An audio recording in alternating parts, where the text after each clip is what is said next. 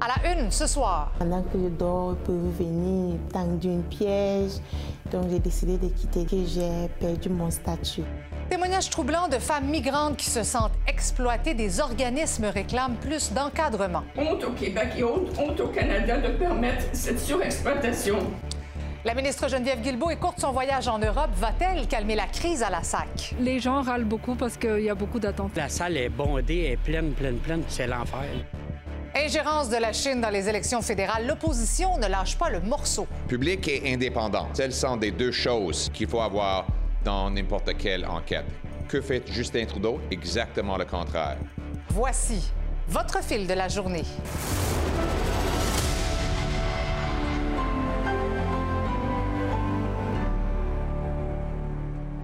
Bonsoir. On a beaucoup parlé des demandeurs d'asile qui empruntent le chemin Roxham, mais ils représentent une petite partie des problèmes d'immigration au Canada.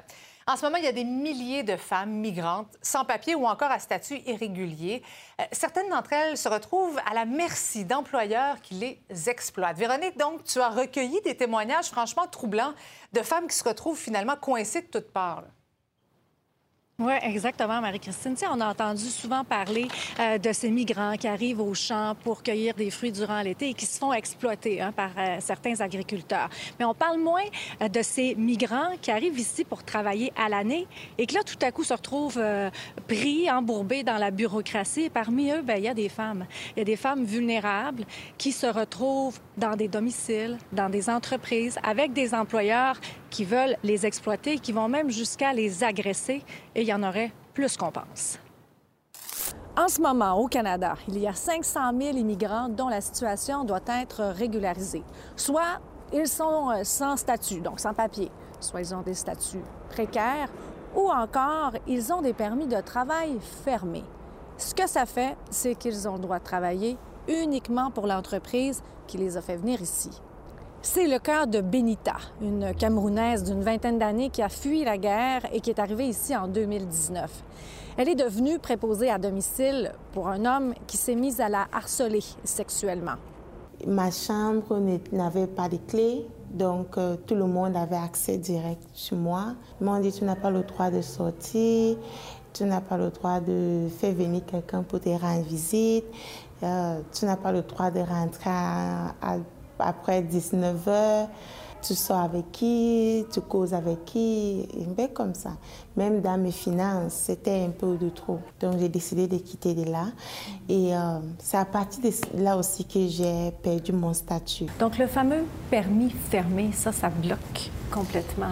Oui, le permis fermé, c'est horrible parce que ça t'empêche de étudier. Tu es obligé de rester sur salaire minimum. J'ai besoin vraiment que le gouvernement commence par arrêter les permis fermés parce que là, c'est comme euh, une forme d'esclavage moderne. À la veille de la Journée internationale de la femme, les groupes de défense des migrantes se sont unis aujourd'hui dans une conférence de presse pour dénoncer la situation. Si elles sont assez bonnes pour travailler, elles sont assez bonnes pour rester ici puis avoir les mêmes droits. Et puis on dit honte au Québec et honte, honte au Canada de permettre cette surexploitation.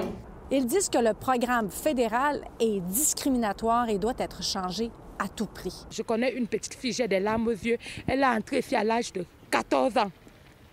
Elle a vécu ici toute sa vie. Quand elle s'exprime en français, c'est le québécois qu'elle parle. Aujourd'hui, on est en train de demander qu'elle rentre dans son pays. Elle a travaillé sans statut toute sa vie, sans papier, a fait des travaux les plus difficiles, sans avoir accès à la santé pour que vos supermarchés soient pleins. Elle a travaillé dans des maisons pour garder les enfants. On, ne veut pas reconnaître les, femmes qui travaillent dans les maisons comme euh, des, travailleuses euh, de ménage. Il y en a même d'autres qui ont été violées par leur patron. Comment ça se fait qu'on ne veuille pas les reconnaître alors qu'elles ont fait l'éducation des enfants d'ici? Des milliers de personnes que le Québec fait entrer comme moi, avec des permis fermés pour venir travailler des travaux que les Québécois ne peuvent pas faire. Elles manifesteront demain pour réclamer que le gouvernement établisse un programme permanent, mais aussi beaucoup mieux adapté aux migrantes. Quant à Benita, elle espère pouvoir passer sa vie ici, mais craint quand même l'expulsion. Je vous propose maintenant de réécouter la promesse faite par le PDG de la SAC hier sur nos ondes. Moi, je vous dis une chose, là. Demain, à compter de 7 heures, les files d'attente à l'extérieur, ces gens-là vont être dans un abri chauffé. vous avez entendu M. Marcelet qui affirmait donc qu'il allait mettre en place des mesures pour améliorer la situation à ces points de service qui sont pris d'assaut depuis la mise en place, vous le savez, du site Internet. Ça clique. En tout cas, Simon, la ministre des Transports écourte une mission à l'étranger pour venir gérer la crise.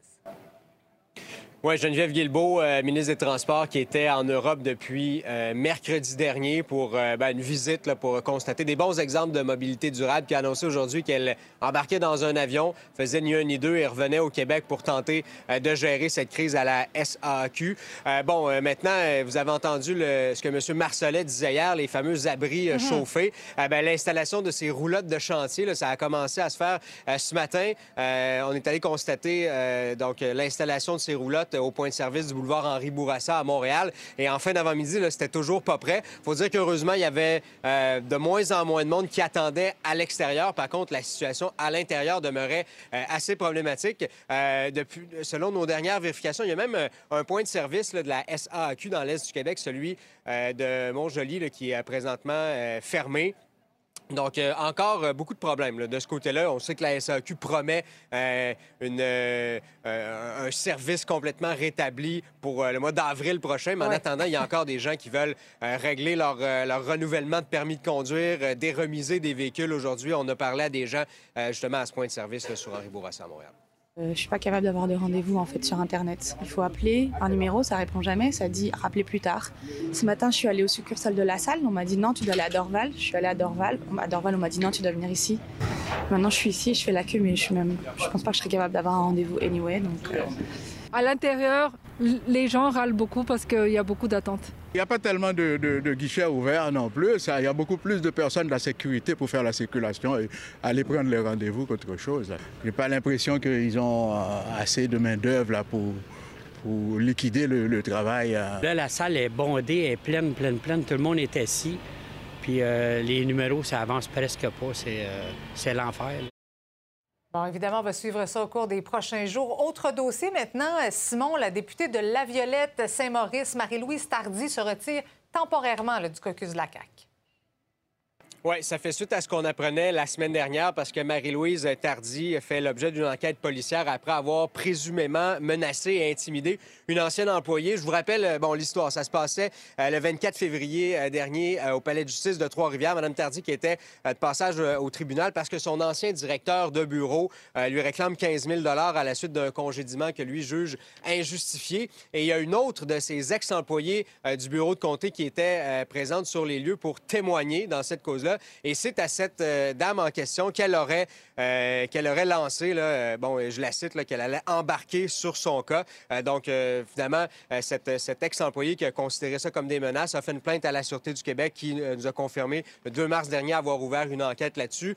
évidemment, il y a eu rencontre avec, entre Marie-Louise Tardy et le whip en chef du gouvernement, Éric Lefebvre, celui qui est responsable, si on veut, du côté ressources humaines et surtout de la discipline au sein du caucus de la CAQ. Et c'est donc à la suite de cette rencontre que le cabinet a confirmé qu'elle se retirait du caucus. Elle ne veut pas être une distraction pour ses collègues. Euh, bon, maintenant, euh, ce qui, euh, ce qui reste à suivre, c'est à savoir s'il y aura donc une suite à cette enquête, si des accusations pourraient être portées à l'endroit de Mme Tardy. À ce moment-là, évidemment, elle ne réintégrerait pas le caucus de la CAQ, mais on sait qu'Éric Duhem, le chef du mhm. Parti conservateur du Québec, lui cherche à recruter un député ou une députée indépendante à l'Assemblée nationale. Donc, euh, est-ce qu'il aura des discussions avec Mme Tardy? Éventuellement? Ça, ça reste à déterminer. D'ailleurs, point de presse du Parti conservateur du Québec demain, on aura certainement l'occasion de demander à M. Duhem. Bien sûr. Merci beaucoup, Simon. Au revoir. Justement, Victor Henriquez, expert en relations publiques et gestion de crise, qui est avec moi. Bonsoir, Victor. Bonsoir, Marc-Christine. On vient de parler de, Marie-Claude Tardy, un retrait temporaire. Euh, qu'est-ce qui se dessine, selon toi? D'abord, il faut rappeler que ce n'est pas la première fois que ces expressions, disons, pas de problème pour la CAQ, puisqu'elle avait, c'était elle qui avait dit que le premier ministre muselait son caucus. Elle se sentait coincée dans le parti. sentait coincé dans le parti. Donc, dans le cas de Mme Tardy, moi, je m'attends à ce que ce soit une première étape. S'il y a des accusations, de l'avait rappelé au caucus de la CAQ. Il faut dire, Marie-Christine, qu'il y a 90 députés, un de plus, un de moins, ça ne fait pas une grande différence. Est-ce que tu penses que déjà, il y a quand même eu des, discussions avec euh, Éric Duhem, même s'il prétend donc qu'il n'a pas eu de discussion, selon toi? Ça fait longtemps que Mme Tardy est identifiée comme étant sur la courte liste d'Éric Duhem, justement à cause du fait qu'elle semblait mécontente d'être membre du caucus de la CAQ. Alors, c'est sûr que du côté de M. Duhem, on a envoyé des émissaires, on commence à envoyer des messages. La rencontre entre lui et Mme Tardy, c'est la dernière étape, dans le fond. Mais avant ça, on veut savoir est-ce qu'elle est prête à bouger, est-ce que ça l'intéresse? Mhm. M. Duhem n'attend que ça, on le sait. On disait, il attend que la première personne tombe de la table. Ouais. C'est Mme Tardy, la première élue. On verra ce qui arrive. On verra ce qui arrive. Maintenant, je vais revenir avec toi sur euh, tout ce qui se passe à la SAC en ce moment. La ministre euh, Geneviève Guilbeault, qui écourte son voyage, revient d'urgence ici au Québec pour gérer la crise. Quel message ça envoie, ça? Ça envoie surtout le message que le PDG actuel n'est pas capable de la gérer. Si la ministre est obligée de revenir au Québec pour gérer la crise à la, à place du PDG qui, hier, Ouais. te disait en entrevue que ce serait réglé ce matin, finalement, ce matin, il n'y a absolument rien de réglé. Il y a encore des gens qui attendent dehors un peu partout au Québec. Ça doit être gênant un petit peu pour lui, ça, non? euh, quand la ministre, comme ça, débarque, euh, arrive pour euh, prendre le contrôle? C'est un message clair. Ouais. C'est un message clair qu'il n'y a pas la confiance du gouvernement Mhm. pour gérer la crise actuellement. Il faut dire, hier, je l'entendais en entrevue, puis j'avais l'impression qu'on n'était pas en contrôle de la situation. Il n'y a pas de prise en charge, on ne s'occupe pas des gens, on n'est pas capable de diriger les gens aux bons endroits. Aujourd'hui, ce qu'on a besoin, c'est que les gens qui ont besoin des services de la SAC veulent savoir où je vais, à quelle heure j'y vais, comment j'y vais, puis comment j'évite d'attendre là pendant huit heures, comme dans le temps des passeports. On dirait que dans les gouvernements, gérer du monde qui attend, ça a Mhm. l'air compliqué en ce moment. Du côté de Mme Guilbeault, on va revenir, puis on va vouloir prendre des décisions concrètes pour essayer de faire est... une différence. Oui, mais le mal est un peu déjà fait. là. Tu vois là, les, Oui. les fils d'attente. C'est comme si la SAC avait créé son propre entonnoir, finalement. Ben, c'est ça exactement ce qui est arrivé. hein. On a fermé les services pendant trois semaines, un, un mois environ. Là, on crée un entonnoir volontairement. Et en gestion de crise, on dit il faut se préparer au pire parce que le bonheur, c'est facile à gérer. Dans ce cas-ci, on savait que le pire s'en venait. On ne s'est pas préparé au pire. Et là, on se retrouve dans une crise créée par eux-mêmes. Ce que la ministre doit faire, c'est de trouver des façons d'accompagner les gens parce qu'on ne peut pas revenir en arrière. Mais ce qu'on veut, c'est que les gens qui ont besoin de services ont besoin d'avoir ces services-là. Comment est-ce qu'on fait pour qu'ils les aient sans attendre à l'extérieur pendant des heures et sans que ça devienne une joke Mhm. pour le gouvernement? C'est pour ça qu'elle revient, parce qu'il y a urgence d'agir, sinon le gouvernement va être éclaboussé par ce scandale. Là, celui qui est éclaboussé en ce moment, c'est le, c'est le PDG, parce qu'au final, c'est lui qui est imputable. C'est lui qui est imputable et en plus, dans ses réactions, il ne semble pas comprendre l'ampleur de la situation. Donc oui, c'est lui, selon moi, qui est la première Mais personne ciblée dans ce cas-ci. euh, congédié? Pas tout de suite. Moi, je pense que c'est très dangereux de faire un post-mortem en plein milieu d'une crise. La ministre va sortir de cette crise-là. Madame, Madame Guilbeault n'est pas reconnue pour sa patience. Je ne m'attends pas à ce qu'il reste en poste extrêmement longtemps, Mhm. honnêtement. On verra, par exemple, dans le post-mortem, il faudra confirmer qui est responsable de ces ratés-là, parce, qu'on le savait. C'est ça le pire. puis le syndicat aussi l'avait mentionné parce qu'on a des employés sur le terrain qui ont dit tout simplement ça ne marchera pas, il- il- ça va coincer à quelque part. C'est clair, le syndicat l'a dit, le- eux-mêmes, la, la SAC l'a dit. Donc là, ce qu'il faut se poser comme question, c'est est-ce qu'on aura ce problème-là à chaque changement Mhm. au niveau du gouvernement du système informatique? Parce qu'il faut rappeler que le système d'authentification, ça a été une annonce d'espèce d'identité numérique du gouvernement. C'est quelque chose qu'on veut ré- réutiliser à plusieurs endroits au gouvernement. Ce fiasco à la SAC est une démonstration qu'il faudrait être très prudent dans les prochains changements. Et mes sources me disent que tu dois renouveler ton permis de conduire le 17 mars. Bonne Exactement. chance. Merci, Victor. Merci. Maintenant, Justin Trudeau n'a toujours pas réussi à calmer la grogne à des partis d'opposition dans l'affaire de la présumée ingérence étrangère dans les élections fédérales. Bien au contraire, Louis-Philippe, donc malgré l'annonce de, la nomination- prochaine de rapporteur spécial, les critiques fusent de partout encore aujourd'hui. Et je commence en rappelant ce poste annoncé hier de rapporteur spécial indépendant aura une mission déterminer si oui ou non il doit y avoir une enquête publique sur ces enjeux d'ingérence lors des dernières élections fédérales, chose à laquelle M. Trudeau euh, se refuse d'aller de l'avant depuis des jours et des jours, malgré l'insistance des partis d'opposition. Donc, cette annonce de M. Trudeau hier est venue carrément jeter de l'huile sur le feu aujourd'hui. Ça a donné du carburant aux partis d'opposition qui voient plutôt là ben, un désengagement de M. Trudeau dans ce dossier. On ne sait toujours pas qui sera ce rapporteur spécial. Est-ce que ce sera un proche du Parti libéral? Ben, C'est une des inquiétudes principales des députés d'opposition. Ne sera pas surprise d'apprendre que le principal critique aujourd'hui, ben, c'était le chef de l'opposition officielle, M. Poiliev, qui a qualifié le poste de fake job. On peut l'écouter, suivi du chef du Bloc québécois. Public et indépendance, celles sont des deux choses qu'il f- qu'il faut avoir dans n'importe quelle enquête. Que fait Justin Trudeau? Exactement le contraire. Il veut un processus qui est secret et contrôlé. Quel est le message que le gouvernement canadien et le premier ministre donnent à nos alliés, à l'Europe, en étant faibles et complaisants? Le gouvernement Louis-Philippe libéral garde le cap malgré les critiques. ça a été une période de questions très houleuse aujourd'hui à la Chambre des communes. Le président qui a dû faire un peu euh, maître de classe et ramener les députés à l'ordre à plusieurs reprises. Les ministres libéraux qui étaient euh, à 100 évidemment derrière la position de M. Trudeau, mais les échanges qui étaient assez féroces. Voici un extrait de ce qui s'est passé aujourd'hui. Si on n'est pas capable d'aborder la question de l'intégrité de nos élections en toute transparence, honnêtement, on fait dur. On passe en mode république de bananes en tout respect pour les bananes. Nous avons mis sur pied des mesures pour contrer l'ingérence dans le système électoral canadien. Nous avons, depuis que nous avons formé le gouvernement, renforcé ces mesures davantage et c'est exactement ce que le premier ministre a aussi annoncé hier soir. Bon, aujourd'hui, les partis d'opposition qui ont déploré l'absence de M. Trudeau à la Chambre mhm. des communes, mais ça s'expliquait quand même qu'il était avec la présidente de la Commission européenne aujourd'hui. Il a quand même réagi à ces attaques des partis d'opposition en disant Ne vous inquiétez pas, vous serez entendu, vous aurez votre mot à dire sur le choix de ce rapporteur spécial. On peut écouter M. Trudeau. Nous allons nous assurer que la personne choisie euh, soit la bonne personne, non seulement pour évaluer le travail qu'il est en train de faire, qu'il doit encore être fait, mais aussi pour donner confiance aux Canadiens que ça va être fait de façon indépendante et rigoureuse. Donc, il reste encore plein de points d'interrogation à savoir comment sera mhm. nommé ce rapporteur spécial, ben qui ce sera, est-ce que ce sera par un vote au Parlement? Il y a encore plein de choses à déterminer. Est-ce que ça va rassurer ou davantage inquiéter les partis d'opposition? Beaucoup de ben, questions encore. oui, et ça devient complexe aussi pour le public, je pense. Ben oui, on va en parler avec Yves Boisvert dans quelques minutes. Merci beaucoup. Salut. Philippe. Et justement, euh, Louis-Philippe euh, en parlait, Justin Trudeau qui reçoit jusqu'à demain la présidente de la Commission européenne, Ursula von der Leyen, qui s'est rendue avec le premier ministre à la base militaire de Kingston. Justin Trudeau en a profité pour annoncer de nouvelles mesures pour aider l'Ukraine. Le Canada prolongera sa mission de formation d'ingénieurs et de médecine de combat. Ottawa dépensera aussi 3 millions de dollars pour soutenir le déminage des mines et des munitions non explosées. Comme je l'ai dit à la présidente von der Leyen, le Canada va rester solidaire de la population de l'Ukraine aussi longtemps qu'il le faudra. I see that Canada is um, doing much more than its fair share already compared to others and is going way beyond what is uh, necessary. So I want to thank Canada for that.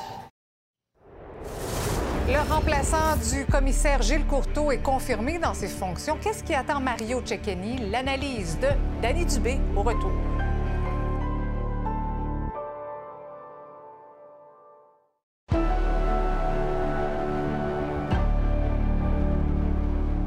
Ligue junior majeure du Québec, de hockey du Québec, euh, confirme la nomination de Mario Cecchini comme commissaire. C'est lui qui remplace officiellement Gilles Courteau. Il va rentrer en fonction le 8 mai prochain. Pour en parler, je joins en direct du Centre Bell l'analyste hockey Danny Dubé. Bonsoir, Danny. Bonsoir, Marie-Christine. Donc, quelles orientations, selon toi, devrait prendre la Ligue avec son nouveau commissaire? Bien déjà, euh, je pense que le, fait d'avoir quelqu'un qui vient de l'extérieur va avoir un regard différent sur les choses, ça c'est sûr, mais il va, avoir des lunettes différentes aussi. Mhm. Euh, bon, on vient du milieu euh, du football. Le football, mais là je parle des Alouettes bien sûr, vient des communications, on le sait. Mario Cicchini a déjà été mon patron ultérieurement dans la radio, à la radio, donc c'est un, personnage que je connais très bien. C'est un rassembleur, c'est un, homme d'opération capable de, faire fonctionner une entreprise très, très bien, donc une organisation.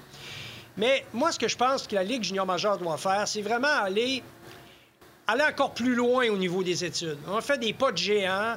Euh, avec les bourses, l'instauration des mm. bourses, ça a très bien fonctionné. Je pense que c'est tout près de 20 millions qui ont été donnés en bourse d'études à des joueurs étudiants, tout ça. Je pense qu'ils doivent la Ligue doit se rapprocher des parents, euh, vraiment faire un consensus, travailler avec les parents pour améliorer la situation sur le plan académique, le suivi auprès, de, auprès, des, auprès des étudiants pour les résultats et pour le suivi, tout ça, alors que les joueurs sont souvent en déplacement. Ben oui. Euh, j'allais dire, Dani, là, présentement, chaque équipe joue quoi? 68 matchs en saison régulière. Des jeunes qui étudient en même temps, voyagent. Euh, peuvent être échangés en cours de saison. À ce moment, est-ce que l'environnement de la Ligue est adéquat ou idéal pour ces jeunes joueurs étudiants? Bien, vous touchez, c'est un, excellent point, Marie-Christine. C'est là où il faut vraiment travailler euh, et, projeter de nouveaux objectifs en termes de est-ce que c'est le nombre de matchs, est-ce que c'est l'étendue de la période académique? pourquoi les jeunes ne continuent pas à étudier durant la saison estivale? Euh, ils s'entraînent, ils jouent plus de matchs, ils peuvent continuer. Euh, il y a des réglementations au niveau des échanges. Ils ne peuvent pas échanger joueurs à n'importe quel moment dans l'année et, des joueurs de n'importe quel âge. Il y a vraiment il y a, des, il y a, des, règles qui sont très précises en place, qui ont été mises euh, en place dans le passé. La Ligue a, été très avant-gardiste là-dedans pour être capable justement de mettre en place un système qui, allait favoriser le, le rendement académique des joueurs. Mais c'est sûr que ça prend des joueurs qui sont motivés, ça prend des joueurs qui sont soutenus, des étudiants athlètes et ce soutien-là ne doit pas venir juste de la Ligue, il doit venir également des parents et du milieu environnant. Oui, on comprend. Qu'est-ce que tu penses, Annie, de la décision euh, de la Ligue d'abolir les bagarres? C'est à peu près temps. Oui, c'est ce que j'allais dire. Non, mais, pourquoi ça a pris autant de temps? Bien, parce que c'est... Euh, ils sont assujettis à une réglementation de Ligue canadienne. Euh, vous savez, lorsqu'il y a la Coupe Memorial, les trois ligues doivent jouer avec les mêmes règlements. Euh, tente le plus possible de créer un arrimage entre ces règlements-là pour le bien de la Ligue nationale de hockey. C'est la Ligue numéro un de développement euh, pour la Ligue nationale, le bassin de joueurs. Mais moi, je trouve que c'est très injuste pour les, Québécois, les, jeunes Canadiens, d'être évalués, puis que la question de bataille fasse partie des pseudo-évaluations. Lorsqu'en Europe, ça se bat pas, lorsque euh, on va au championnat du monde, les joueurs se battent pas. Les joueurs en bas de 18 ans jouent avec un protecteur facial complet. Alors, il est à peu près temps que la sécurité soit en avant-plan, mhm. parce que lorsqu'on recrute des joueurs, on parle aussi aux parents. Et, le point de comparaison, c'est toujours les réseaux, les réseaux scolaires. Et dans les réseaux scolaires, il n'y a pas de bagarre. Alors moi, je trouve que c'est une avancée. C'est une avancée, c'est une avancée qui est significative. Maintenant, dans l'application, voyons ce que ça va donner. Oui, ça, ça sera confirmé en juin puis appliqué la saison prochaine, c'est ce que je comprends. Oui, exact. Parfait. Merci beaucoup, Danny. Bon match ce soir. C'est un immense plaisir. À la prochaine. On va surveiller demain si la Banque du Canada va encore une fois augmenter son taux directeur qui s'établit présentement à 4 25 Ça serait donc une neuvième hausse consécutive aux États-Unis. Le président de la Réserve fédérale américaine a prévenu que le taux directeur pourrait encore grimper. Il pourrait donc aller au-delà du 5,1% le niveau auquel les responsables de l'Institut le voyaient s'arrêter. La prochaine réunion de la Fed aura lieu les 21 et 22 mars prochains. Le ministre fédéral de l'Immigration est en visite à Washington. Sean Fraser a rencontré son homologue américain, le secrétaire à la sécurité intérieure. Ils ont discuté des nombreux enjeux d'immigration du chemin Roxham et de l'entente sur euh, les euh, tiers pays sûrs. Le ministre Fraser a expliqué qu'il fallait trouver une solution plus, plus globale que la fermeture pure et simple du chemin Roxham. We need to address uh, the challenges uh, around irregular migration, both at the root cause, but also uh, when you consider the impact that it's having on particular communities. Uh, if we were to uh, simply uh, address the situation at Roxham Road without addressing the entirety of the Canada-US border and without addressing the reason why people are making life choices to leave their country of origin, then there may be a realistic possibility that you don't see the progress you would otherwise see.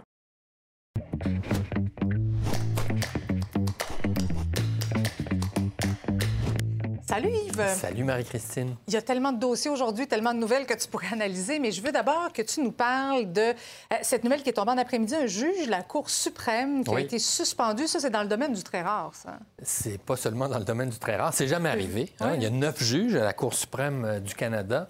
Et là, on a appris aujourd'hui que depuis le 1er février, donc ça fait euh, cinq semaines, le juge Russell Brown, qui a été nommé en 2015 par Stephen Harper, et a été je, reprends les mots du communiqué, mis en congé par le juge en chef. Pourquoi? Il y a une plainte en déontologie contre lui. Et tu comprends que c'est pas juste parce qu'une plainte a été envoyée qu'on suspend un juge. Donc, il y a eu un processus de filtration, de filtrage de la plainte.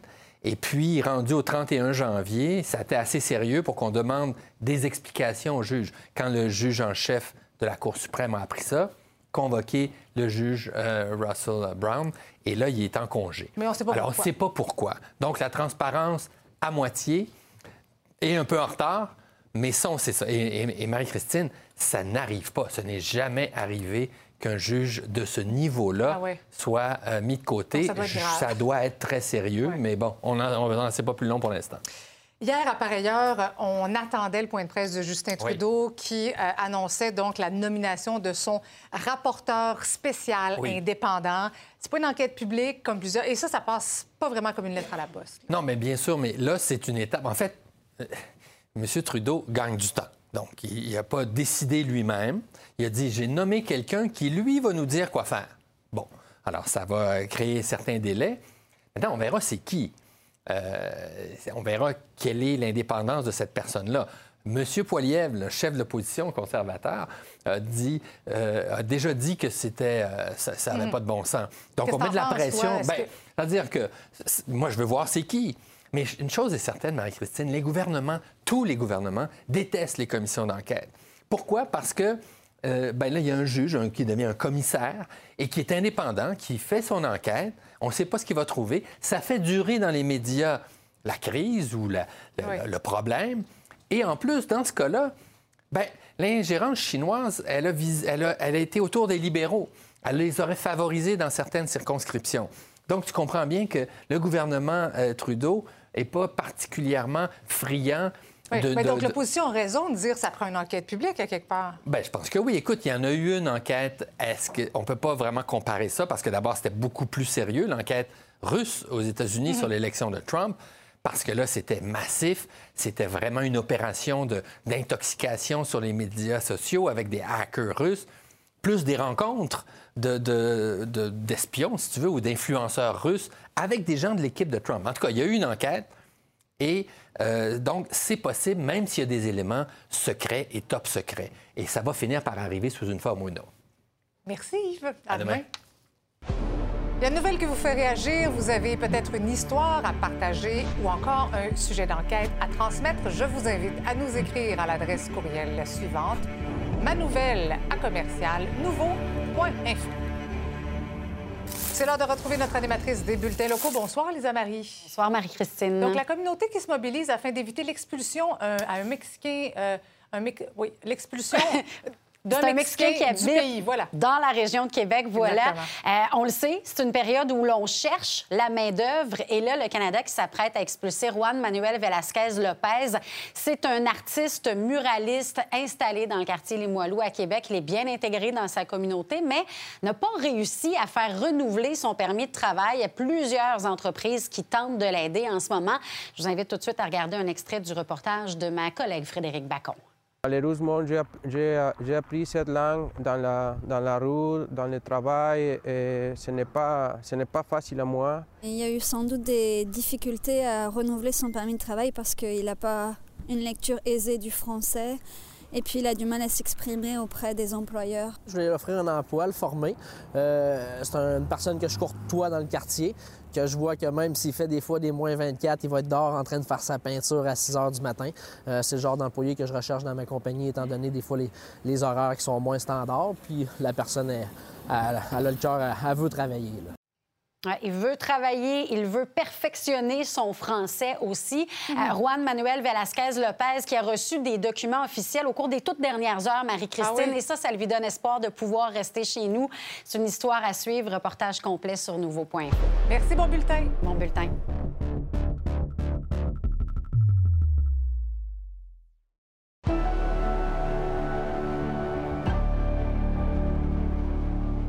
C'est lundi prochain, le 13 mars, que les électeurs sont appelés aux urnes dans Saint-Henri-Sainte-Anne. 11 candidats tentent de succéder à l'ex-chef libéral Dominique Anglade.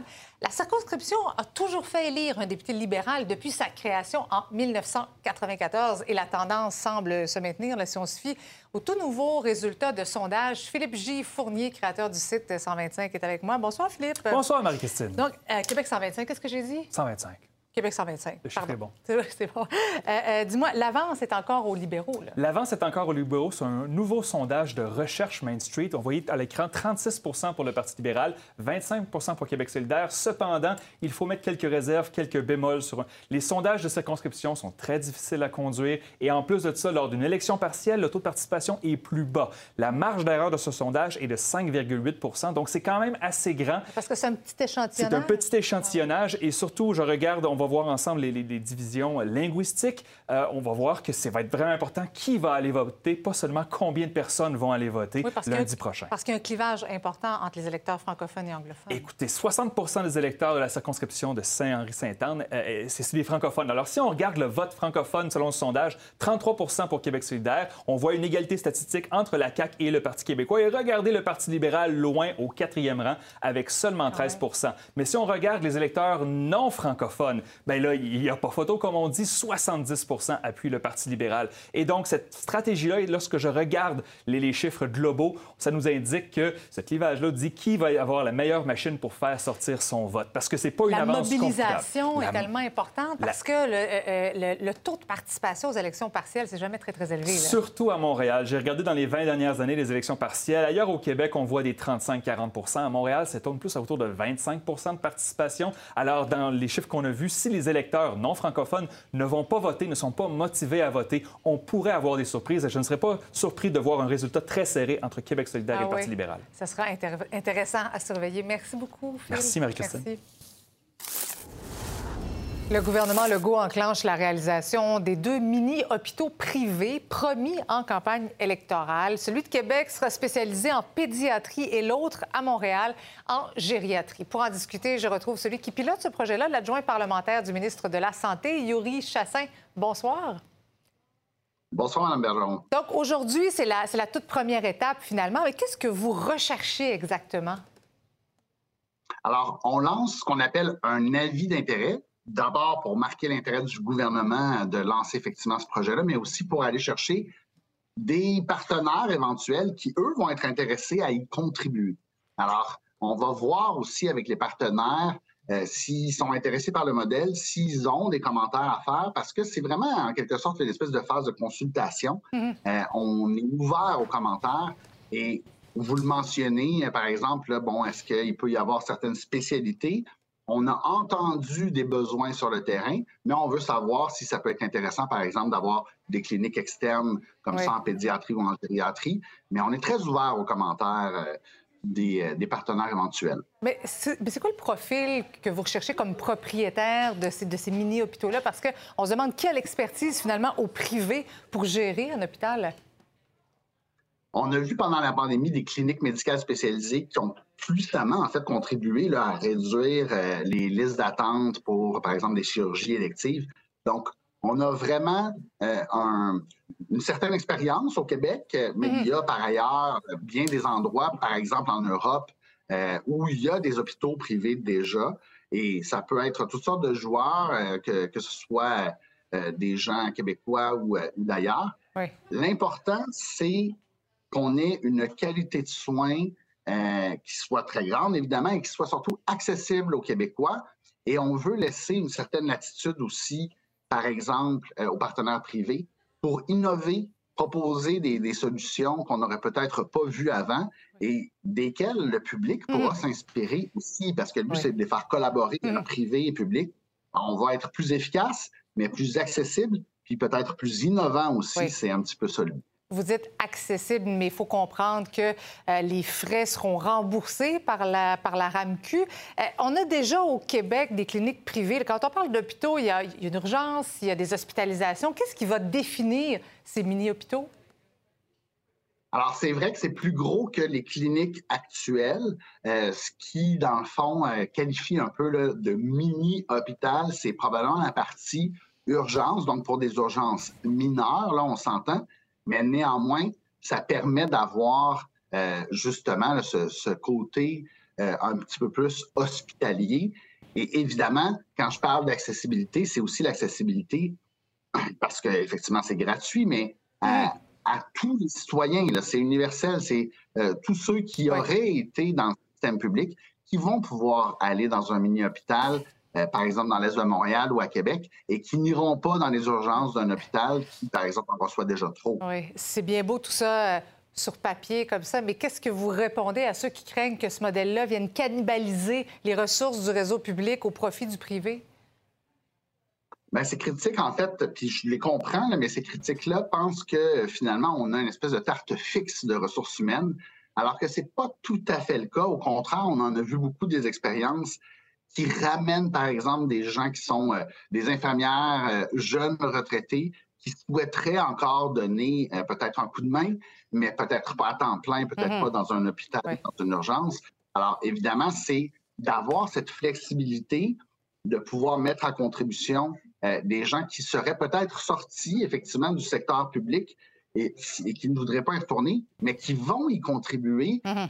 Que ce soit euh, dans le fond justement là, dans, le cadre d'une urgence de mm-hmm. cette euh, semi-hôpital ou pour les chirurgies. Et tout ça dans le même type de priorité que le système actuel. Alors on fait vraiment en ayant cet esprit de complémentarité. On ne veut pas déshabiller Jean pour habiller Jacques. C'est vraiment une question de réunir. On le comprend. Donc, c'est un long processus qui s'amorce aujourd'hui. Merci beaucoup d'avoir été avec nous. Ça fait plaisir, Mme Baron. Le stationnement à Montréal, que ce soit en hiver, en été, c'est un sujet qui fait toujours jaser. Le Conseil régional de l'environnement y va d'une proposition qui, elle aussi, fait jaser, rendre payant tout le stationnement sur rue sur l'île de Montréal d'ici 2035. Sabrina arrivait là-dessus arrondissement Verdun à Montréal, j'ai donné rendez-vous à un responsable de l'urbanisme et du stationnement au stationnement étagé, Etel. Le Conseil régional de l'environnement de Montréal, ça fait environ 20 ans qu'on travaille sur les questions de stationnement et on sentait à l'approche des travaux sur le nouveau plan d'urbanisme et de mobilité de la ville de Montréal qu'on avait besoin de remettre un peu à jour notre argumentaire. Le stationnement sur rue occupe 27% de nos rues. C'est plus d'un quart, c'est colossal. Le stationnement hors rue de surface, on parle d'environ 15 km. Donc, euh, tout ça, ça fait environ un million de places de stationnement à Montréal. Et puis, c'est un coût aussi qui, est attaché à ça. Par exemple, juste pour le stationnement sur rue euh, gratuit, euh, on parle d'une valeur de 500 millions de dollars par année. En suggérant de possiblement réduire le nombre de stationnements à Montréal, quel est l'objectif derrière tout ça? Il y a beaucoup d'objectifs en lien avec le stationnement. Réduire d'abord, euh, réduire le stationnement superflu. Il y a plein d'endroits comme ici où on se trouve où il y a du stationnement excédentaire et qui continue d'entraîner des coûts et puis des impacts sur l'environnement et puis qui encourage les gens à se doter de plus en plus d'automobiles. Donc ça, déjà, en réduire l'excédentaire et en optimisant ça, en faisant ce travail-là, encore une fois, on risque de se retrouver avec du stationnement excédentaire qu'on va pouvoir utiliser à d'autres usages, que ce soit pour construire des nouveaux immeubles, pour faire des logements, on sait qu'on en a vraiment besoin, que ce soit pour verdir nos rues parce que euh, on est dans les changements climatiques, c'est pas arrêtable, puis on va vivre beaucoup d'épisodes de canicule dans les prochaines années, euh, ou euh, pour favoriser d'autres modes de déplacement alternatifs à l'auto. Est-ce que vous trouvez qu'il y a trop de stationnement à Montréal puis qu'on pourrait en enlever? Certainement. Oui, pourquoi? Parce que je n'ai pas de voiture. Oui, mais les gens, ils n'aillent pas, ils stationnent dans la rue comme nous autres, on stationne dans la rue, là, puis euh, vraiment, là, euh, c'est l'enfer. Moi, ça me toucherait pas, non, parce que j'ai pas d'auto, je prends le transport en commun, puis euh, à Verdun, on est bien servi. Mm. Donc, vous, si on enlevait des places de stationnement, par exemple, ça vous dérangerait pas? Bien, pour mes amis, j'ai des amis qui sont handicapés, puis en marchette, tout ça, fait que des fois, c'est pas évident d'aller dans les restaurants. Moi, je trouve ça pas mal dur quand je vais en ville. Puis tout, surtout moi, que j'ai des problèmes, j'ai un handicap, puis euh, pas trop de la place pour parker. Hein. Et maintenant, comment pouvons-nous repenser les places de stationnement excédentaires dans la métropole? Peut-être nous expliquer ici les deux derniers étages vont être transformés en espace citoyen. Oui, donc c'est le stationnement est tel. On est à l'angle de la rue de l'Église puis Wellington à Verdun. Et puis, c'est des espaces qui sont sous-utilisés. Puis la communauté d'affaires et puis les, citoyens ont euh, formulé ce projet-là de créer une place publique sur les deux derniers étages du stationnement. L'affaire Chantal Daigle a marqué l'histoire du droit des femmes au pays. On vous présente des extraits de la nouvelle série. Retour.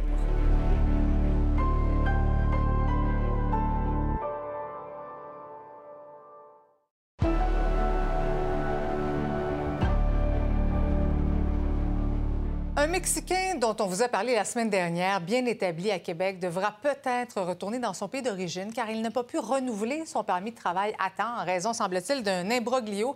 Alors la communauté tente de l'aider, mais son expulsion semble imminente. Frédéric Bacon. Me donne une coupe de main, on va changer l'histoire. J'espère que oui. Donc, vous espérez un peu un petit miracle qui va vous permettre de rester au Québec et de ne pas retourner au Mexique? Ja, c'est ça. Il y a beaucoup de retours de personnes qui souhaiteraient qu'il reste ici. Responsables d'entreprise qui lui disent qu'ils aimeraient euh, qu'il travaille pour lui. Ce matin, on a essayé d'établir une première liste avec Juan. Oui, puis c'est ça. On, on, a une liste de 10 employeurs environ. Il a vraiment beaucoup de retours, mais rien qui n'aboutit pour autant parce que sa situation est tellement euh, compliquée puis envenimée. Aujourd'hui, il a une mesure d'expulsion du territoire. Euh, je ne sais pas comment on peut faire marche arrière par rapport à ça. Je lui offrir un emploi, le former. Euh, c'est une personne que je courtois dans le quartier, que je vois que même s'il fait des fois des moins 24, il va être dehors en train de faire sa peinture à 6 heures du matin. Euh, c'est le genre d'employé que je recherche dans ma compagnie, étant donné des fois les horaires qui sont moins standards. Puis la personne est elle, a le cœur, elle, veut travailler. Est-ce que vous considérez que pour les employeurs, c'est compliqué de gérer tous ces, toutes ces procédures-là? Oui, certainement. Je pensais que c'était pas mal plus simple. Puis quand j'ai commencé à faire les démarches, j'ai quand même fait une certaine démarche euh, pour avoir l'information. Euh, pour les permis ouverts ou permis fermés, euh, ça peut être beaucoup plus compliqué pour un permis fermé. Moi, j'espérais que Rouen ait un permis ouvert pour pouvoir l'engager. Puis après ça, faire les démarches plus tranquillement, là, parce qu'étant donné qu'on est moins habitué, là, je sais qu'il y a des frais aussi qui sont encourus, euh, qu'on était prêt à couvrir une très bonne partie là, ou de faire un arrangement peut-être si possible avec un Rouen. Vous êtes prêt à prendre des cours aussi pour apprendre mieux le français puis encore plus vous intégrer ici? Manque de formation pour parler la langue. Malheureusement, j'ai appris cette langue dans la, dans la rue, dans le travail, et ce n'est pas, pas facile à moi. Il y a eu sans doute des difficultés à renouveler son permis de travail parce qu'il n'a pas une lecture aisée du français, et puis il a du mal à s'exprimer auprès des employeurs. Donc, euh, pour expliquer sa situation, donner des conseils à des employeurs qui ne savent pas comment, comment s'y prendre pour renouveler des papiers, il faut avoir une, euh, une, facilité à parler le français. Comme Juan qui est ici présentement, je pense qu'il s'implique beaucoup dans le quartier, qui a fait avancer. Bien, je pense qu'il devrait avoir des fois des, mentions spéciales, mais peut-être des attentions particulières à des personnes justement qui, montrent leur intention, euh, qui n'ont pas de, violence, de crime, euh, qui, sont déjà impliqués dans la communauté avant même d'avoir leur résidence officielle. Je ne veux pas d'un enfant de gens qui tremblent. Plusieurs familles sont prêtes à prendre l'enfant en adoption. Je suis plus capable! Si comprenez-vous ça? Là, j'ai si fine de même. Le fœtus est une personne. Quelle devrait être l'amende pour une personne qui détruit la vie humaine? Ce que vous venez d'entendre, c'est un extrait de la série Désobéir, le choix de Chantal Daigle. Crave, propriété de Bell Media, également propriétaire de nouveau, présente dès maintenant cette série originale. Donc, six épisodes d'une heure réalisés par Alexis Durambro qui raconte comment Chantal Daigle a marqué l'histoire du droit à l'avortement au pays, au-delà de la fiction. Ma collègue Noémie Mercier s'est penchée sur cette affaire et vous présente dès le 12 avril, toujours sur Crave, l'affaire Chantal Daigle, le documentaire. On pourrait y découvrir des moments inédits de sa bataille. Chantal ne pouvait pas se faire avorter au Québec. C'était dans les jonctions. On pourrait faire rentrer un instrument puis déclencher le travail, mais, mais c'est parce que là, on avait un ordre de cours. Ça aurait été fou. Je veux dire, on se ramassait tout en prison. On était sur écoute. Il y a eu des descentes. Tout le monde risquait gros dans cette affaire.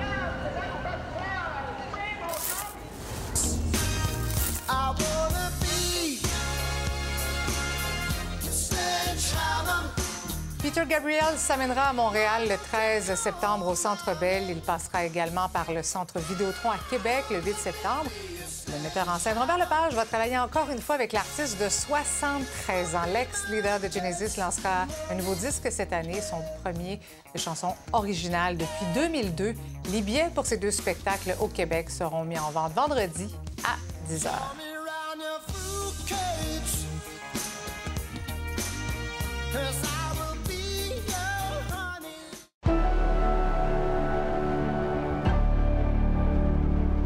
Michel, ce soir au fil 22, tu vas revenir sur euh, le retrait temporaire euh, de Marie-Louise Tardy, la députée de la Violette euh, du caucus de la CAQ, le temps de l'enquête. Le temps de l'enquête de la SQ, là, enquête criminelle à son sujet pour des menaces qu'elle aurait fait mhm. envers une ex-employée. Éric Duhem, est-ce qu'il va tenter de l'attirer dans ses rangs? On sait qu'il rêve d'avoir un député à l'Assemblée nationale. On va en débattre, on va en débattre, on va en parler avec notre débatteur Dominique Vallière. On aura son analyse à 22 heures. On va tenter également de comprendre euh, toute cette question là, de cafouillage à la SAQ avec euh, Christian Degg et le président du syndicat des employés de la SAC. On sait, eux, ils avaient vu ça Ben oui. venir, semble-t-il, les employés. On va en discuter ce soir. Tu parlais de débat parce Ouais. qu'il y a les Ah, débatteurs bah oui, et ce Dominique soir. sera avec nous. Bon. Alors, vous allez débattre justement de la solution proposée pour financer le transport collectif. Oui, parce que le transport euh, collectif est sous-financé en ce moment. On sait qu'il y a un problème d'achalandage. On n'est pas encore dans les niveaux d'achalandage euh, avant la pandémie. Puis on sait que sur le plan de l'environnement, l'auto solo, ben c'est pas une option possible. Alors notre question ce soir, devrait-on diminuer les places de stationnement gratuites dans les grandes villes pour mieux financer les autres modes de transport? Victor sera avec nous ce soir, Dominique également, Déborah Cherenfant et François Lambert. C'est à 22h30. Merci, Michel. Excellente soirée à notre antenne. On se retrouve demain, 17h.